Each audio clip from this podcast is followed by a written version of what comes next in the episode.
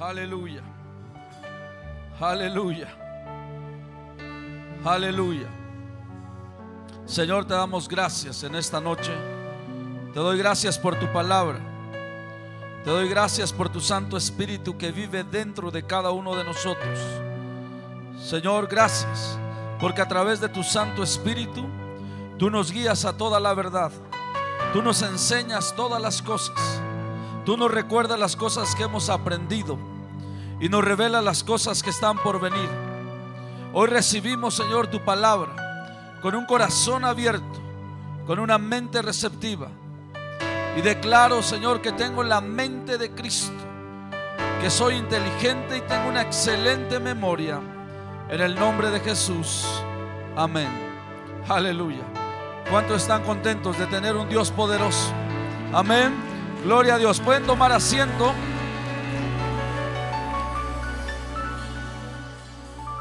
Sean bienvenidos a Iglesia Bíblica Rema.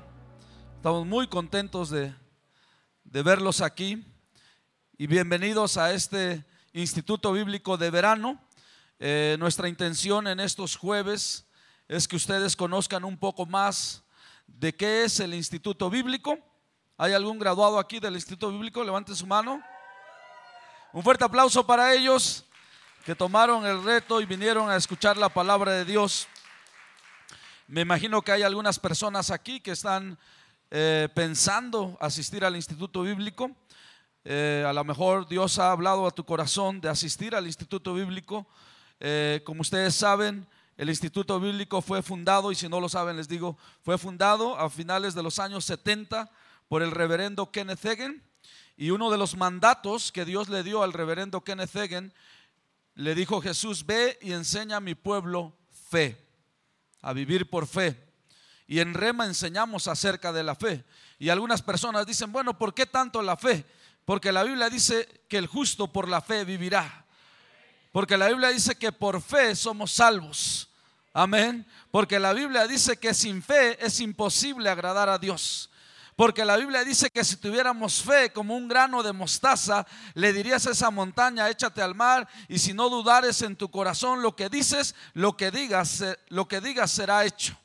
Amén. Porque la Biblia dice que tomemos el escudo de la fe con el cual podamos apagar los dardos de fuego del maligno. ¿Por qué la fe? Porque la fe es importante. Porque Jesús dijo, cuando regrese a la tierra, hallaré fe entonces, ¿cuántos de ustedes tienen fe? Gloria a Dios. Y bueno, estas noches estamos aprendiendo acerca de principios de una vida sobrenatural.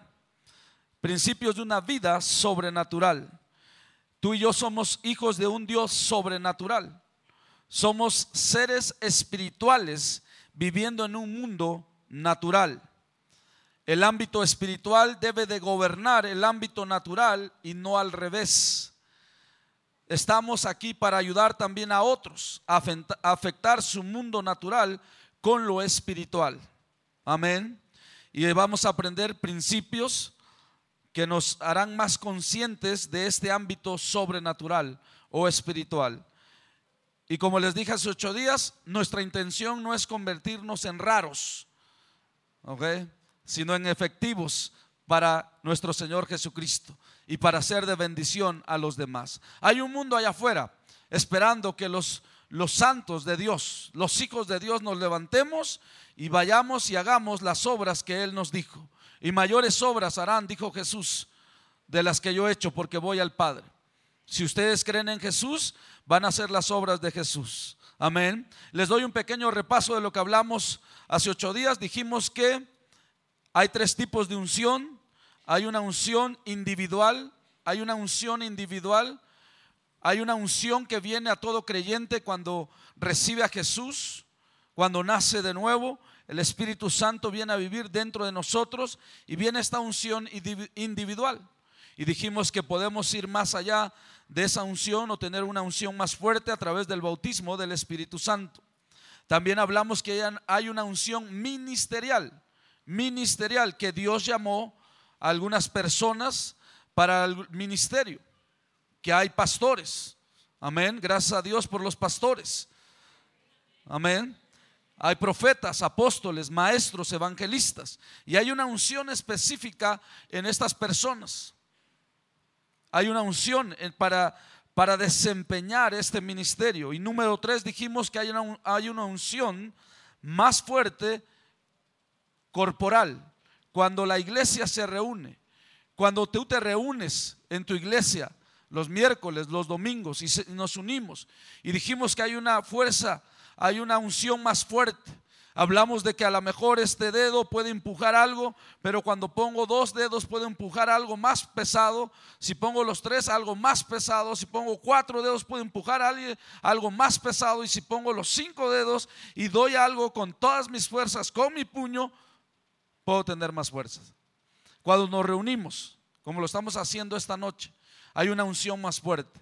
Por eso yo les aconsejo que nunca dejen de congregarse la palabra de Dios nos dice que no dejemos de congregarnos, porque hay una unción. Cuando tú, cuando tú llegas con otros hermanos y están alabando al Señor juntos, el Señor desciende ahí, la unción del Señor desciende ahí y hay un beneficio para el cuerpo de Cristo. La gente es motivada, inspirada y es bendecida. Y también dijimos que, que es con la unción de Dios que se ganan las batallas de la vida diaria. Es es con la unción de Dios con el Espíritu de Dios, con el poder de Dios, que las batallas se ganan. Y leímos Zacarías 4:6 donde dice, entonces respondió y me habló diciendo, esta es palabra de Jehová a Zorobabel que dice, no con ejército ni con fuerza, sino con mi espíritu, ha dicho Jehová de los ejércitos. Las batallas no se ganan con fuerzas, ¿verdad? Se ganan con el Espíritu Santo de Dios, con la unción de Dios, con el poder de Dios y está disponible para nosotros. En Isaías 10:27 dice, acontecerá en aquel tiempo que su carga será quitada de tu hombro y su yugo de tu cerviz, y el yugo se, se pudrirá a causa de la unción.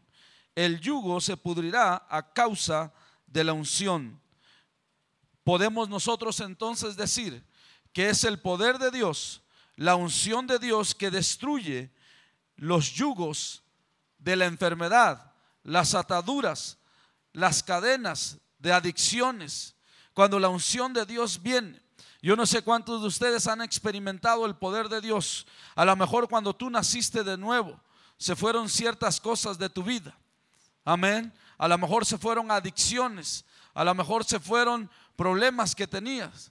Mi esposa cuando recibió al Señor, ella había sufrido por 10 años ataques de pánico, que es una, es una enfermedad psicológica. Y ella me dijo cuando aceptó al Señor y pasó enfrente a recibir al Señor, ella tuvo una visión, porque siempre que tenía ataques de pánico, eh, ella quería ir corriendo y estar con su papá, porque le daba miedo. Dejó de ir un año completo a la escuela y se iba ahí con su papá al taller. Su papá es mecánico y se quedaba ahí en el coche todo el día para estar cerca de su papá. Pero ese día que escuchó la palabra de Dios, que le dijeron, si tú confiesas con tu boca que Jesús es tu Señor y crees en tu corazón que Dios le levantó de los muertos, tú serás salvo, porque con la boca se confiesa para salvación, mas con el corazón se cree para justicia. Y ella pasó al frente e hizo la declaración, y yo me acuerdo que se cayó al piso y dice que tuvo una visión donde su papá natural la soltaba de la mano y de repente aparecía Jesús y la tomaba de la mano y le dijo, y ahora yo voy a estar contigo todos los días de tu vida desde ese día se fueron los ataques de pánico. Amén. Porque es la unción de Dios, es el poder de Dios que destruye el yugo de la enfermedad, que destruye las ataduras, las cadenas, los miedos. Amén. Pero tú y yo necesitamos estar conscientes de este poder. Necesitamos en la mañana levantarnos, buscar el rostro de Dios y reconocer que hay una unción dentro de nosotros. Amén. Ahora, yo quiero hablarles a ustedes acerca de la unción dentro de nosotros. Hay dos experiencias importantes en la vida de un creyente. Obviamente la primera es cuando tú y yo nacimos de nuevo. Como les acabo de decir, como dice en Romanos capítulo 10. Hay una unción que viene, que te beneficia a ti personalmente cuando naces de nuevo. Cuando tú naces de nuevo, el Espíritu de Dios viene a vivir dentro de ti. Dice la Biblia que tu cuerpo es el templo del Espíritu Santo. Eso quiere decir que Dios viene a vivir dentro de ti. Amén. Cierra tus ojos por un momento. Y quiero que digas esto conmigo. Espíritu Santo, te doy gracias porque en este momento yo sé que estás dentro de mí. Amén. Puedes abrir tus ojos. ¿Cuántos creen que el Espíritu Santo está dentro de ti? Esa es una verdad. La palabra de Dios dice en 2 de Corintios capítulo 1, versículo 21 y 22. Para los que no han venido al Instituto Bíblico, les aviso que enseñamos rápido en el Instituto Bíblico. Entonces tienen que aprender a escuchar rápido. Segunda de Corintios 1, 21 y 22 dice, y el que nos confirma con ustedes en Cristo y el que nos ungió es Dios. ¿Quién nos ungió? Dios, el cual también nos ha sellado y nos ha dado las arras del Espíritu en nuestros corazones. ¿Qué hizo Dios? Nos ungió, nos selló y nos dio una garantía. Nos ungió, nos selló y nos dio una garantía. Cuando habla de sellarte, Dios mismo está comprometiéndose contigo de que es tu Dios. Pero al mismo tiempo tú también tienes una obligación de ahora de comportarte como un hijo de Dios. Amén. Y después dice que nos dio las arras del Espíritu. La palabra arras aquí habla de una garantía. Es de un enganche. Tú y yo estamos viviendo las primicias del Espíritu Santo porque viene un tiempo donde vamos a vivir a plenitud lo que Dios quiere para nosotros. Pero déjenme decirles algo, en este enganche estamos disfrutando algunas cosas que son maravillosas. Por ejemplo, estamos disfrutando la paz de Dios. ¿Cuántos creen que tienen la paz? Cristo dijo, mi paz les doy, mi paz les dejo. Y el mundo no se las puede quitar porque el mundo no se las dio. Tenemos la sanidad de Dios. Por las llagas de Cristo Jesús hemos sido sanados. Gozamos esas primicias del Espíritu Santo. Entonces, las arras es una garantía. ¿De qué? De que tú le perteneces a Dios. Amén. Es una garantía que Dios te dio el Espíritu Santo y te dice, tú me perteneces a mí. Pero al mismo tiempo, tú tienes que regresarle el mismo compromiso a Dios y decirle, Dios, yo te pertenezco a ti. Amén. No solamente le pertenecemos a Dios, sino que tú reconoces que le perteneces y que vas a hacer todo lo que Él te dice. Amén. En primera de Juan 2, versículo 20 y el versículo 27, hablando de esta unción dentro de nosotros y de haber nacido de nuevo. Y la segunda experiencia es el bautismo del Espíritu Santo. Pero en primera de Juan 2, versículo 20 y 27 dice, pero ustedes tienen la unción del santo y conocen todas las cosas. Dilo conmigo. Yo tengo la unción del santo y conozco todas las cosas. ¿Sabes? Los insensatos, los que no escuchan la voz del Espíritu Santo, todo les toma por sorpresa. ¿Has encontrado gente que dice, ¡Ah! yo no sabía eso? No sabían nada. Hay papás que se asombran cuando se enteran que sus hijos están usando drogas, pero viven dentro de tu casa. ¿Estás escuchando la voz del Espíritu Santo o no? No se asusten, vamos a terminar con algo más emocionante, les prometo, pero tienes que estar escuchando la voz del Espíritu Santo. El Espíritu Santo es nuestro ayudador. Los cristianos no nos debe de sorprender nada. Y si hay cosas que a lo mejor son difíciles, ¿cómo ganamos las batallas de la vida diaria? Con el Espíritu de Dios, con la unción de Dios. Si hay una adversidad, tenemos al Espíritu de Dios para salir victoriosos. Versículo 27 dice, pero la unción que ustedes recibieron de Él permanece en ustedes y no tienen necesidades o necesidad, perdón, de que nadie les enseñe. así como la unción misma les enseña todas las cosas. Y es verdadera y no es mentira, según ella les ha enseñado, permaneced en él. Todos los creyentes, queridos hermanos, tenemos la unción de Dios dentro de nosotros, porque el Espíritu de Dios está dentro de nosotros. Ahora, este versículo no está descartando la enseñanza o la instrucción humana. No está diciendo, porque si fuera así, pues ya no tendríamos que estar aquí, ¿no? Pues vámonos, ¿no? Porque dice, no tienen necesidad de que nadie les enseñe. Bueno, lo que está hablando aquí es que tú y yo no dependemos solamente de la sabiduría humana. ¿Ok? No dependemos solamente de la sabiduría humana. Digo, qué padre es ir a la escuela y estudiar y conocer cosas, pero tenemos una unción de parte del Espíritu Santo que nos enseña todas las cosas.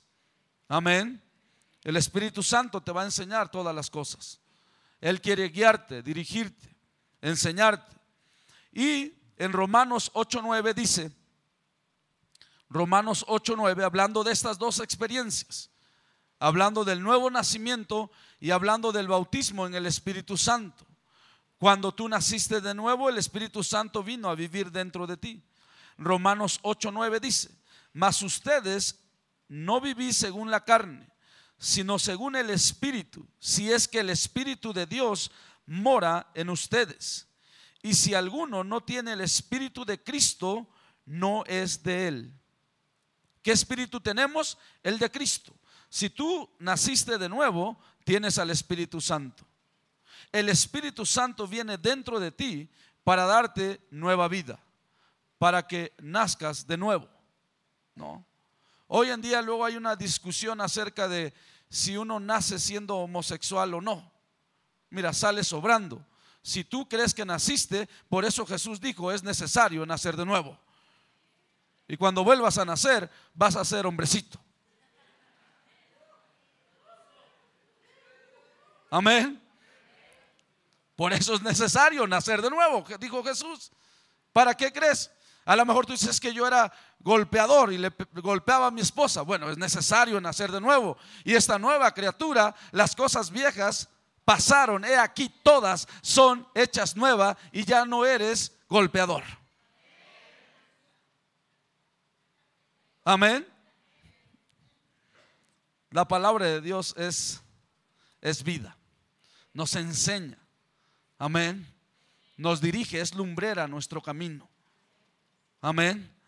En Hechos 1.8 dice, hablando del Espíritu Santo y hablando del poder de Dios y hablando de la unción de Dios, dice, pero recibiréis poder cuando haya venido sobre ustedes el Espíritu Santo y me serán testigos en Jerusalén, en toda Judea, en Samaria y hasta lo último de la tierra. Estos discípulos, ellos creían en Jesús, ellos habían nacido de nuevo. Jesús les dijo allá a final del capítulo de Juan, reciban el Espíritu.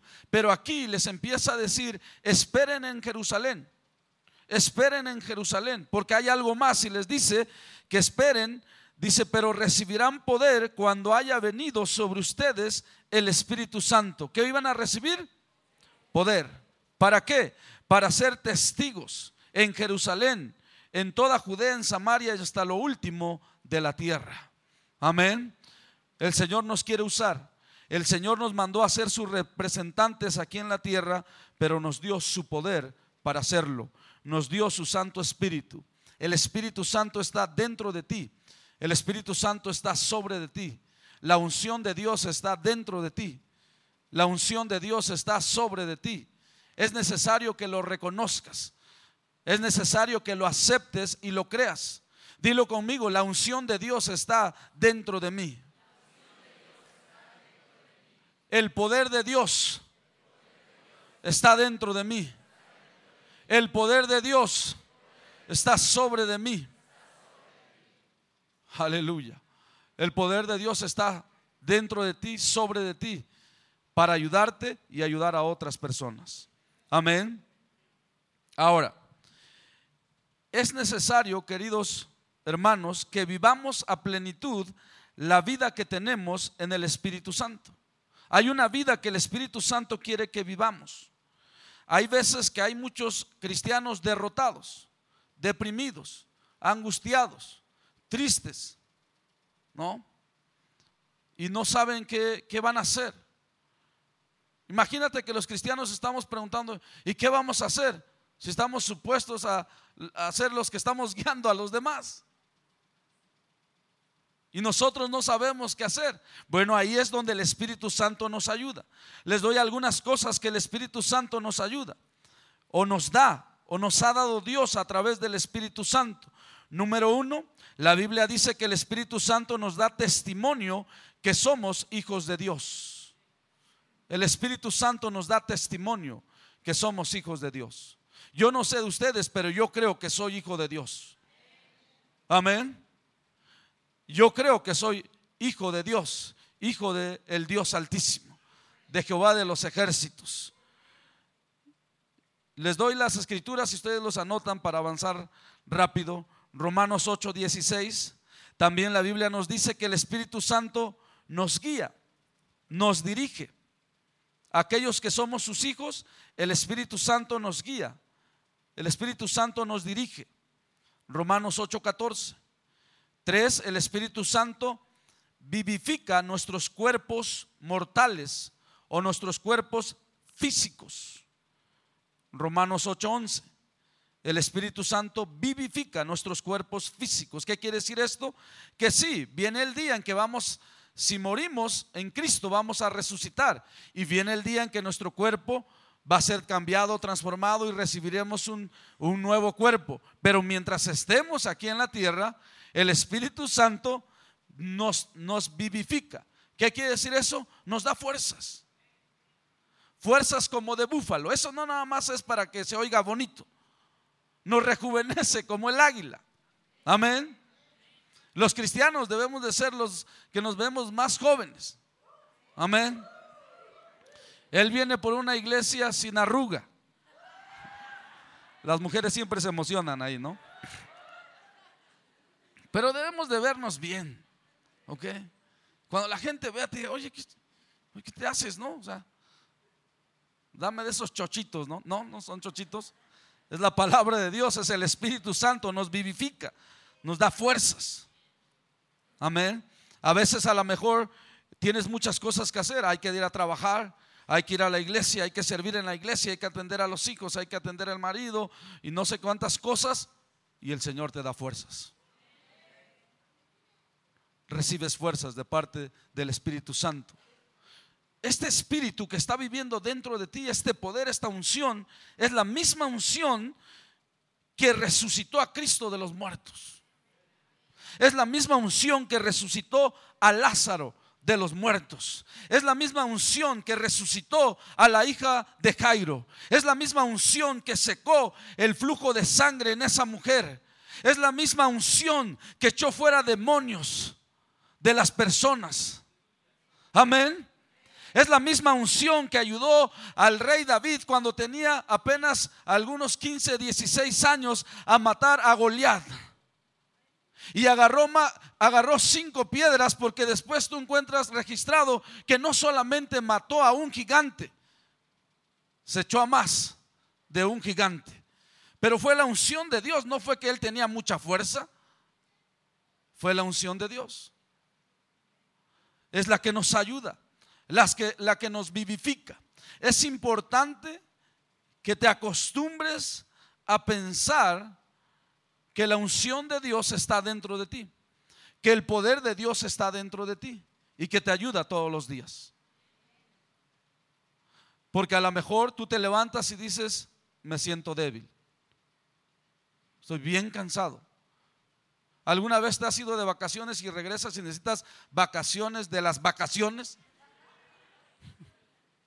Bueno, necesitamos al Espíritu Santo. Lo que pasa es que estamos viviendo más conscientes de lo terrenal que de lo espiritual. También el Espíritu Santo, número cuatro, nos ayuda a orar. El Espíritu Santo nos ayuda a orar. Primera de Corintios 14, 14. Y también Romanos 8, 26 y 27. El Espíritu Santo nos ayuda a orar. la vida cristiana no depende solo del intelecto. La vida cristiana no depende solo del intelecto. Cuando te encuentres en situaciones que no sabes qué hacer, ¿ok? Por ejemplo, y es un ejemplo, no estoy aquí, la verdad, para promover nada, es un ejemplo. Tú dices, estoy a favor de los maestros o del gobierno. Y algunos dicen, bueno, yo estoy del lado de los maestros, yo estoy del lado del gobierno. Y algunos dicen, no, pues yo apoyo a los del gobierno porque ahí está mi hijo y es policía. Y otro dice, no, pues yo a los maestros porque ahí está mi papá y es maestro. ¿Cómo oramos? Señor, confunde a los maestros. Señor, confunde a los policías. Señor, confunde a los dos y que se vayan. En realidad, yo no sé cómo orar, pero tenemos al Espíritu Santo que nos enseña a orar y nos ayuda a orar. Y a lo mejor estás orando y te despierta el Espíritu Santo como lo hizo con Ananías y le dijo, vete a tal calle, caminas cuantas tantas cuadras y das vuelta y ahí vas a encontrar a Saulo. Y él le contestó, si sabes que él persigue a los cristianos? Como si Dios no supiera, ¿no? Y Dios que le dijo, ay chiquito, no, no vayas, ¿eh? porque es muy peligroso. Algunas veces Dios te va a llevar a lugares que son peligrosos. Esa es la verdad. ¿Ok? Me ha tocado estar en alguno de ellos. Me acuerdo hace un tiempo estábamos en Jalisco, en Lagos de Moreno, Jalisco predicando y de repente estaban haciendo el llamado que es el tiempo más importante y las personas iban a recibir al Señor y vino una señora con algunos este, de la iglesia católica para corrernos del lugar. Y entonces venía la señora con un palo para pegarle al que estaba haciendo el llamado. Y entonces yo me paré enfrente de ella y dije, no puede pasar. Y ella obviamente no me contestó así de tranquila, ¿no? Estaba muy agresiva y me quería pegar. Y yo la verdad es que, digo, mantuve la calma en el Señor, ¿no? Yo dije, y me paré así enfrente con mis manos y le digo, no puede pasar. No, es que ustedes vienen a engañar a la gente y no sé qué, y váyanse de aquí, lárguense que no sé qué. Le digo, no puede pasar. No, y empezó como a empujarme. Le digo, no puede pasar. No, que no es que. Le digo, déjenos terminar y entonces puede pasar. Y obviamente en mi mente dije, no, pues cualquier rato me da un palazo. Necesito sacar mis reflejos de boxeador, ¿no? O algo así, ¿no? Y mientras estaba yo enfrente de ella, estaba llorando en otras lenguas. Orando en otras lenguas. Se cansó la señora de estarme gritando, se volteó. Después el sacerdote como que los calmó un rato y se fueron. Y personas ahí aceptaron al Señor esa noche. El Señor nos va a llevar a lugares que a veces serán peligrosos, pero el Señor va a estar contigo. No debes de tener miedo. No debemos de tener miedo. El Espíritu Santo está con nosotros. Número 5, el Espíritu Santo es nuestro maestro. Él nos enseña. Juan 15, 26. Dice que Él testifica. Jesús dijo, Él va a testificar de lo que yo les enseñé. El Espíritu Santo nunca se va a salir de la palabra de Dios. Él siempre nos enseña de acuerdo a la palabra de Dios. Número 6, el Espíritu Santo es el espíritu de revelación. El Espíritu Santo es el espíritu de revelación. Primera de Corintios 2, versículo 9 al 10. ¿Qué quiere decir esto? Que el Espíritu Santo toma la palabra y te la revela. Eso quiere decir que cuando tú leas la, la palabra, la Biblia, te sientas ahí en tu casa con una taza de café o de lo que te guste tomar, te sientas ahí y le dices, Espíritu Santo, tú eres el espíritu de revelación ahorita voy a leer tu palabra y yo necesito que me reveles el día de hoy lo que yo necesito para mi vida. Y empiezas a leer la palabra. Y tienes tu libreta y tu pluma al lado. Y cuando te hable Espíritu Santo empiezas a escribir. Amén. El Espíritu Santo es el Espíritu de revelación. Él nos revela la palabra. Ahora, yo les dije que el Espíritu Santo siempre te va a revelar todo conforme a su palabra. Tengamos cuidado de no tener espíritus raros, ¿no? Un día escuché una historia chistosa que entró una jovencita con el pastor y le dijo, pastor, estoy embarazada. Porque pues, como no estaba casada, y le dijo, ¿cómo? Sí, estoy embarazada del Espíritu Santo. Y el pastor le contestó, seguramente es un espíritu, pero santo no es. a veces estamos escuchando cosas de espíritus que no son santos. Y tenemos revelaciones que no son correctas. El hermano Hagen decía que un día escuchó a un hombre predicando erróneamente. Y se acercó a él y le dijo, ¿sabes qué hermano? Esta enseñanza que tú estás dando, me gustaría conocer el capítulo y el versículo en la Biblia de lo que me estás diciendo. Y este hombre le dijo, ah, no, yo ya estoy por encima de eso, señalando a la Biblia. Miren, cuando tu doctrina esté por encima de eso, estás mal y necesitas regresar a eso, que es la Biblia. El Espíritu Santo no te va a revelar cosas que no están aquí. Yo he escuchado personas que dicen, el Espíritu Santo me ha permitido divorciarme porque cuando me casé con esta primera esposa, el Espíritu Santo y yo sabíamos que me, equivoqué y era la persona incorrecta. Y ahora ya me dio libertad de divorciarme. Sí es un espíritu, pero no es santo. ¿Ok? No es correcto este tipo de cosas. Y hoy hay gente diciendo todo tipo de cosas. ¿Ok? Pero bueno, ahora, ¿por qué hay cristianos que siempre andan derrotados? ¿Por qué siempre, porque hay cristianos que pareciera que esta vida cristiana no es una vida en abundancia? Miren, muchos no hemos reconocido que el Espíritu Santo está dentro de nosotros. Y a lo mejor no se nos ha enseñado correctamente de que tenemos la unción de Dios. Cuando tú naciste de nuevo, la unción de Dios está dentro de ti. Y muchas veces también vamos a estar derrotados y vamos a vivir una vida derrotada si dejamos que sea nuestra cabeza la que esté dirigiendo nuestra vida en vez de nuestro espíritu. Repito, vamos a ser derrotados si dejamos que nuestra cabeza sea la que está tomando las decisiones en vez de nuestro espíritu. El hermano Hegen decía, nuestras cabezas han sido educadas a expensas de nuestros espíritus. O hemos puesto más énfasis en la cabeza o el intelecto que en las cosas espirituales. Hay cosas, queridos hermanos, que querramos o no, tenemos que desaprender. Desaprender quitarlas y empezar a aprender correctamente.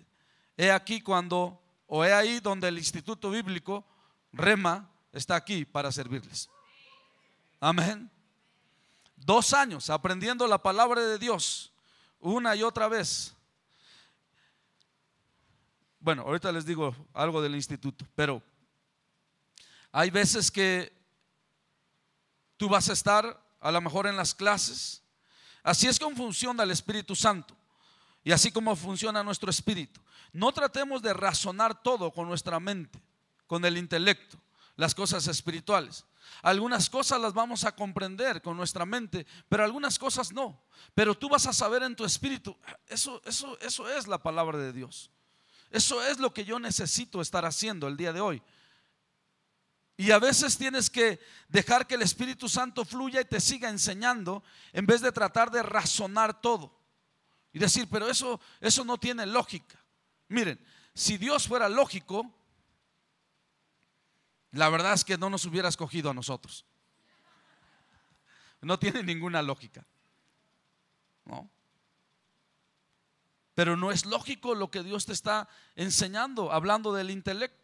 Entonces a veces vas a estar escuchando algo y el Espíritu Santo te da testimonio. Eso es de Dios. Y tú tienes que levantarte, escuchar tu espíritu y decir, lo voy a hacer. Lo voy a hacer. Algunas personas dicen, miren, no todo lo entendemos, pero tenemos que algunas cosas aceptarlas aun cuando nuestro intelecto no lo comprenda. Me encanta lo que decía el hermano Hagan. Yo no entiendo cómo una vaca negra come pasto verde y da leche blanca. Y me la tomo. ¿O qué? Porque no lo entiendo, no me la voy a tomar. Algunos cristianos no han entendido el diezmo, pero tienen que diezmar. Bueno, ya no están muy emocionados, pero... He aquí donde Primera de Corintios 14, 14 nos ayuda. Orar en otras lenguas. Orar en otras lenguas. Tu mente te va a decir, no ores en otras lenguas. No tiene ningún sentido. Es más, no sé si les ha pasado que tú estás orando en lenguas y te oyes, tú dices, o sea, ¿qué estoy diciendo? Por eso la Biblia le llama lengua desconocida, porque es desconocida. Es desconocida, ¿ok? Habrá otras personas que te van a decir que no ores en lenguas, que eso no es correcto, que el orar en lenguas no funciona. Un día íbamos en un carro con el hermano Wayne Myers y el pastor Tim, y el hermano Wayne Myers nos iba platicando y nos dijo algo que a mí se me quedó grabado. Y dijo, hay cosas que no vamos a poder recibir de Dios o entender de parte de Dios si no oramos en otras lenguas. Si no oramos en otras lenguas. Yo no sé si todos aquí oran en otras lenguas o no, pero yo les animo. Si no oras en lenguas, recibe el bautismo del Espíritu Santo. Si ya oraste en lenguas y acostumbras a no hacerlo, empieza a desarrollar el hábito de orar en lenguas. Yo a veces me levanto a las 4 de la mañana y me pongo a orar en lenguas ahí en la sala de mi casa. Y yo digo, y a veces en mi mente digo, ¿qué, estoy haciendo? ¿Por qué no me regreso a dormir? Y estoy orando en otras lenguas. Ahí es donde el Espíritu Santo nos ayuda. El enemigo te va a decir que no ores en, en otras lenguas. Y es ahí donde nosotros juzgamos o razonamos las instrucciones de Dios. El apóstol Pablo decía, yo doy gracias a Dios que oro en lenguas más que todos ustedes. Así decía él. Dice, sé orar en el entendimiento o sé orar en mi idioma, pero también sé orar en el espíritu. Sé cantar en mi idioma, pero también canto en el espíritu. espíritu. ¿Alguna vez has cantado en otras lenguas? Es necesario hacerlo. Algunos nunca lo han hecho. Miren, todos debemos de cantar. No todos se nos debe de dar un micrófono, pero todos debemos de cantar. ¿Ok? En otras lenguas. ¿Por qué no lo practicamos ahorita? ¿Por qué no oramos en lenguas por un momento? Oh, reprenderé que citará bracandere. Sobra bracandere brocondara. Quisatara brandere que bracande sobrandere que sitere bracander, sobratere bracendere bracande, obraquisa tara brandere que sitere bracande, ora brandere brequisa tara bracatere bracander, sobrandere que sitere bracande, ora brandere brequindarambro coso tora bracande, sobrandere que sitera bracande, ora brandere que sitere bracande, sobrandere que sitoro bracande. Aleluya. Aleluya. A lo mejor algunos de ustedes dijeron, no, es que para qué voy a orar en lenguas. Yo te animo, ora en otras lenguas. Toma tiempo orando. Y cuando digo que tomes tiempo orando en otras lenguas, por favor, que no sea nada más cuando, no sé, entras a la regadera y el agua está fría y dices, oh, Rabrandere, que sea, ya. Eso no es orar en lenguas. Es pasar media hora, una hora Dos horas orando en lenguas, orando en lenguas, orando en lenguas. Y sigues orando en lenguas. Y dejas que el Espíritu Santo te hable. Y de repente el Espíritu Santo te va a dar alguna instrucción. Hace un tiempo el Espíritu Santo nos dijo acerca de cambiar a nuestros hijos de escuela. Y esta escuela donde estaban era una buena escuela. Y hablamos con los directores y es una escuela cristiana y nos dijeron les vamos a dar un descuento para que se queden aquí sus hijos. Y dice, y el descuento fue, ya no les vamos a aumentar lo que vamos a aumentar al año y pueden pagar ustedes esta cantidad nada más. Pero aún así yo dije, no, yo siento en mi corazón que los tengo que cambiar de escuela. Los llevé a otra escuela y es un testimonio nada más, ¿ok? Para animarlos de escuchar la voz del Espíritu Santo. Los llevé a esta otra escuela. Me dijeron, aquí tenemos una, una beca para los hijos de ministros del 50%. Otra persona se enteró que estaban en esta escuela y me dijo, yo voy a pagar el otro 50% de la escuela de tus hijos. Hoy pago el 0% de la colegiatura de mis hijos. Escuché la voz del Espíritu Santo. ¿Y qué creen? De hecho, no habíamos anunciado el descuento, ¿verdad, Angie? Bueno, se nos olvidó, entonces ya no lo vamos a anunciar. Para el instituto. Pero hay que escuchar la voz del Espíritu Santo. ¿Qué te está hablando el Espíritu Santo? Y a veces pareciera que es insignificante lo que dice el Espíritu Santo. ¿Por qué tengo que hacer eso? Y cuestionamos. Imagínate si los apóstoles hubieran cuestionado todo lo que Jesús les dijo. Cuando les dijo, llenen las tinajas de agua. ¿Para qué? Pero ellos no cuestionaron, siguieron la instrucción. Cuando tú oras en lenguas, de repente el Espíritu Santo te va a dar una instrucción. A lo mejor te dice, ve al cuarto de tus hijos y no toques, solamente entra. Algunas veces Jesús no tocaba, nada más entraba. Y obviamente ellos se asustaban, les decía, pasa a ustedes, también tu hijo se va a asustar. Pasa a ti, hijo, necesito ver qué estás haciendo. En serio. O a lo mejor te dice, ve a ver a tu esposo que está ahí sentado en la cocina con su computadora. ¿Qué haces, mi amor? De, esa es la guianza del Espíritu Santo. Sí, también te va a guiar a sanar enfermos, pero en tu vida diaria te va a ayudar. Amén. Te va a enseñar cosas. ¿Ok? te va a dirigir, te va a mostrar cosas de la gente, de tus hijos, de las personas, y les puedes ayudar ahí. Tú puedes incrementar en unción o decrecer de unción. Hay una unción en nuestras, vidas, en nuestras vidas como hijos de Dios. Hay una unción que Él ya nos dio para desempeñar lo que Él nos mandó a hacer. Cualquiera que sea tu posición en la vida o en el ministerio, el Señor te ha dado una unción. Pero ¿sabes qué? ¿Cuánta unción hay en tu vida? Es algo que tú lo determinas. Aquí es donde los cristianos nos empieza a incomodar un poquito porque nos pone una responsabilidad sobre nuestras vidas. Cuando digo que, cuánta unción hay en tu vida, la determinas tú.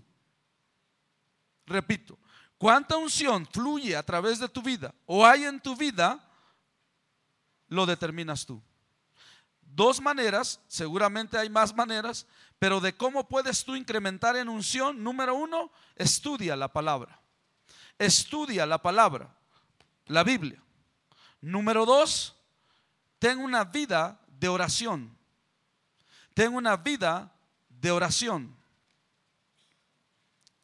Decía Smith Wigglesworth, yo no oro más de 15 minutos pero no pasan más de 15 minutos sin que yo ore. Está bueno, ¿no?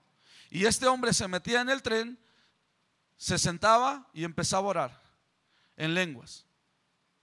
Y decía, Señor, enséñame a quién le voy a predicar en este vagón.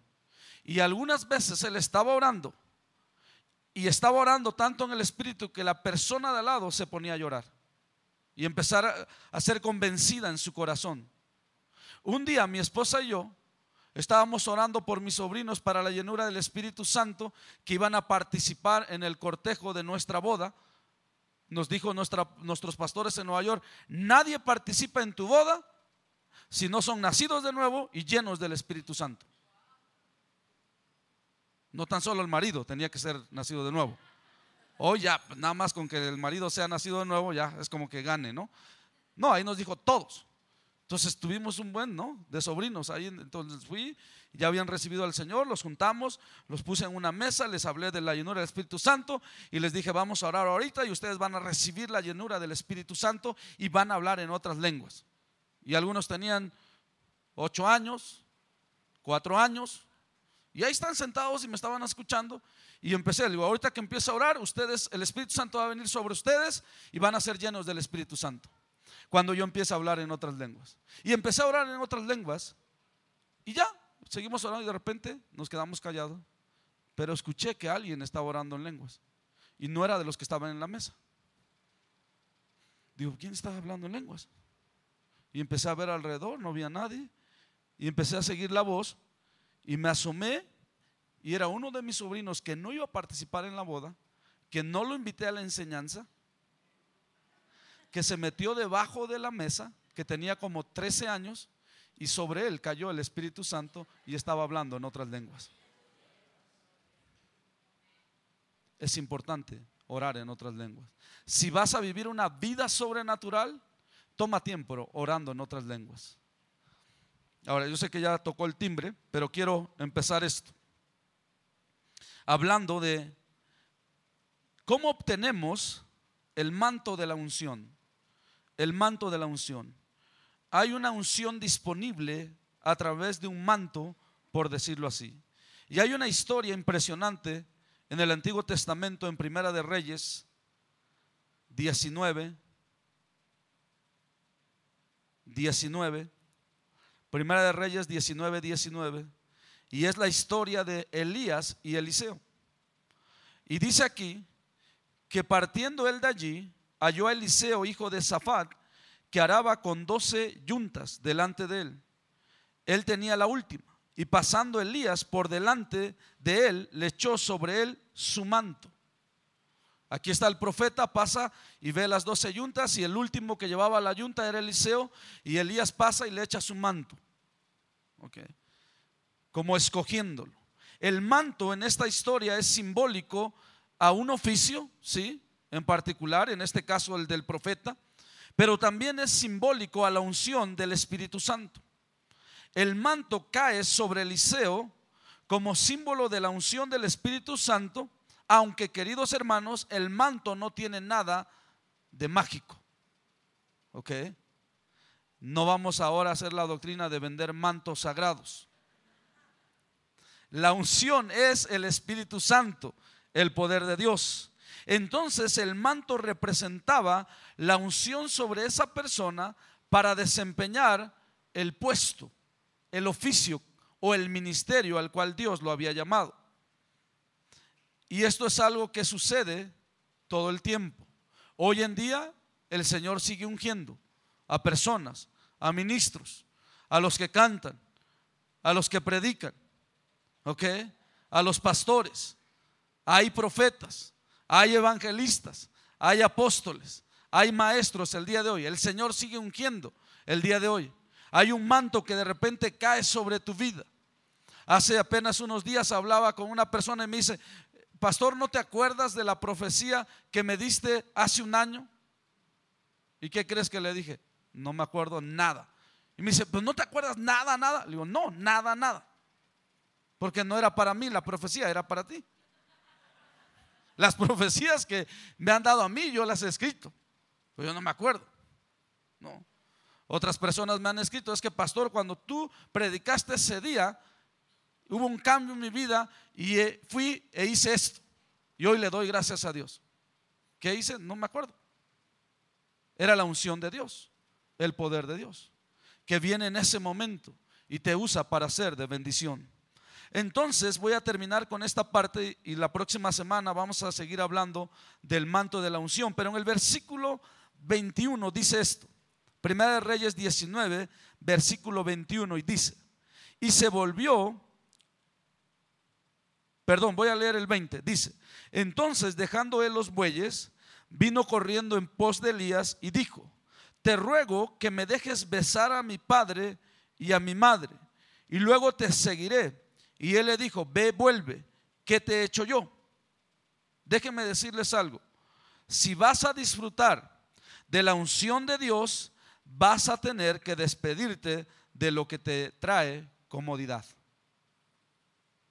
Repito, si vas a disfrutar de la unción de Dios, vas a tener que despedirte de las cosas que te dan comodidad. Algunos de nosotros no estamos disfrutando de la unción de Dios porque estamos muy cómodos con lo que estamos haciendo y no queremos ser interrumpidos en nuestro diario vivir. Pero aquí está el profeta poniendo su manto sobre este hombre y él le dice, déjame ir a despedirme, a darle un beso a mi padre y a mi madre y luego te seguiré. El versículo 21 dice, y se volvió y tomó un par de bueyes y los mató. Y con el arado de los bueyes coció la carne y la dio al pueblo para que comiesen. Después se levantó y fue tras Elías y le servía. ¿Qué pasó en la vida de Eliseo? Eliseo estuvo decidido a dejar a un lado y seguir a este hombre hasta el final. Decidió ese día empezar algo nuevo. ¿Sabes? Para los que están aquí para conocer el Instituto Bíblico, probablemente significa empezar algo nuevo. Probablemente significa, sí, matar los dos bueyes de la yunta, usar el arado, despedirme de esto que he estado haciendo para empezar algo nuevo. Y seguir hasta el final. Han pasado muchas personas por el Instituto Bíblico y algunas personas no han terminado. Algunas personas se han quedado a la, al final, a la mitad. Pero Eliseo, leyendo la historia que vamos a terminar la siguiente semana, lo siguió hasta el final para recibir la doble porción del poder que estaba sobre Elías. Hay una unción disponible, queridos alumnos, que viene a través del estudio de la palabra, de la oración y de hacer las cosas que Dios nos dijo hasta el final. Amén. Vamos a ponernos de pie.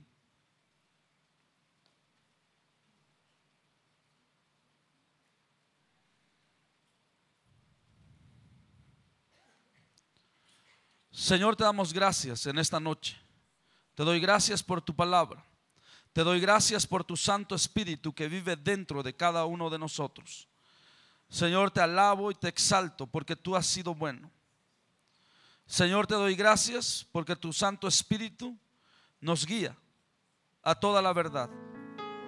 Hoy, Señor, creemos en tu palabra. Creemos que la unción de tu Santo Espíritu está dentro de nosotros. Y en este momento, Señor, declaramos tu palabra de acuerdo a lo que tú has dejado ahí para nosotros, de acuerdo a tus promesas. Y yo quiero que ustedes declaren juntamente conmigo y repitan después de mí. Dios, te doy gracias porque soy parte del cuerpo de Cristo, porque soy redimido de la maldición. Padre, te doy gracias porque Cristo Jesús se llevó mis enfermedades y mis dolencias en su propio cuerpo.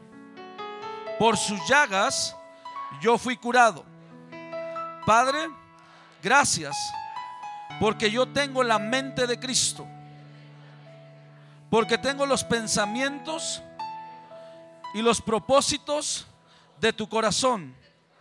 Soy un creyente y no un, incrédulo. Hoy mantengo firme la confesión de mi fe. Hoy he decidido caminar por fe y no por mis sentimientos. Hoy mantengo puestos mis ojos en Jesús, el autor y consumador de mi fe. Dios, te doy gracias porque tu amor ha sido derramado en mi corazón por medio del Espíritu Santo.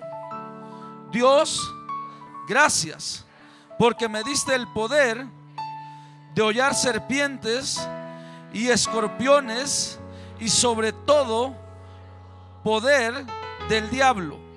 Hoy tomo el escudo de la fe y apago todos los dardos de fuego del maligno. Dios, gracias, porque mayor es el que está en mí que el que está en el mundo.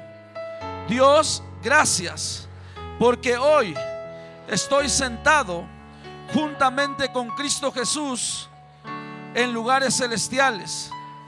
Dios, gracias, porque la ley del Espíritu de vida en Cristo Jesús me ha librado de la ley, del pecado y de la muerte en el nombre de Jesús.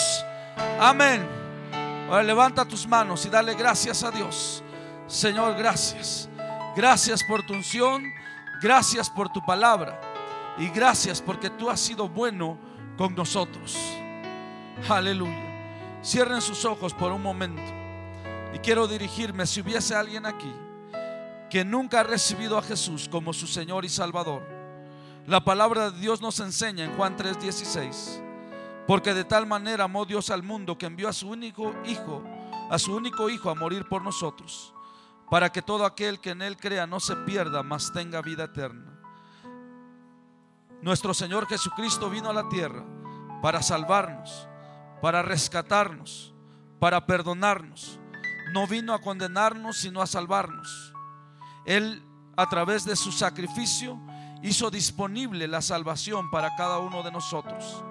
Así que si tú nunca has recibido a Jesús como tu Señor y Salvador, yo quiero darte la oportunidad del día de hoy. La palabra de Dios dice que hoy es el día de salvación, que tú, no tienes que esperar hasta mañana, ni en un mes, ni siquiera tienes que pagar nada para ser salvo, ni hacer penitencias, ni sacrificios. Lo único que tienes que hacer es aceptarlo en tu corazón.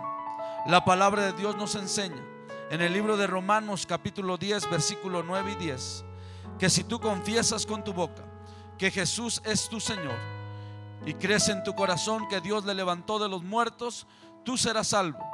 Dice, porque con la boca se confiesa para salvación, mas con el corazón se cree para justicia. Entonces, si tú quieres hoy recibir a Jesús en tu corazón por primera vez, yo voy a contar hasta tres. Y cuando yo cuente hasta tres, yo quiero que tú levantes tu mano ahí en tu lugar. ¿Por qué quiero que levantes tu mano? Porque quiero saber por quién voy a orar, con quién voy a orar. A lo mejor te preguntas tú, bueno, ¿y qué es la salvación?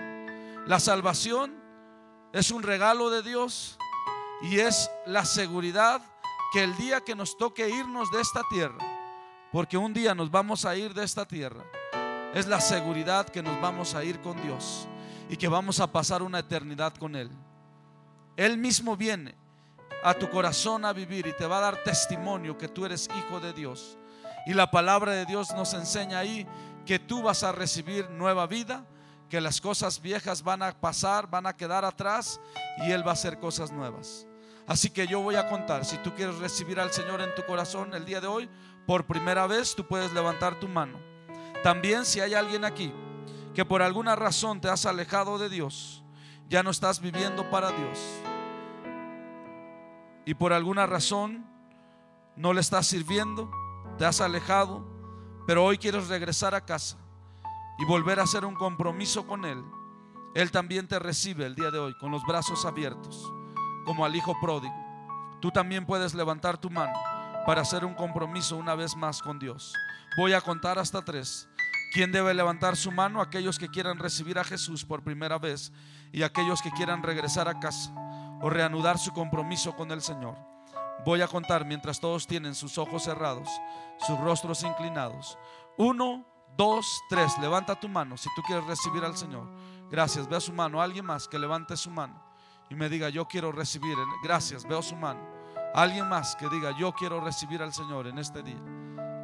Aleluya. Gloria a Dios. Gracias a Dios por estas personas que levantaron su mano.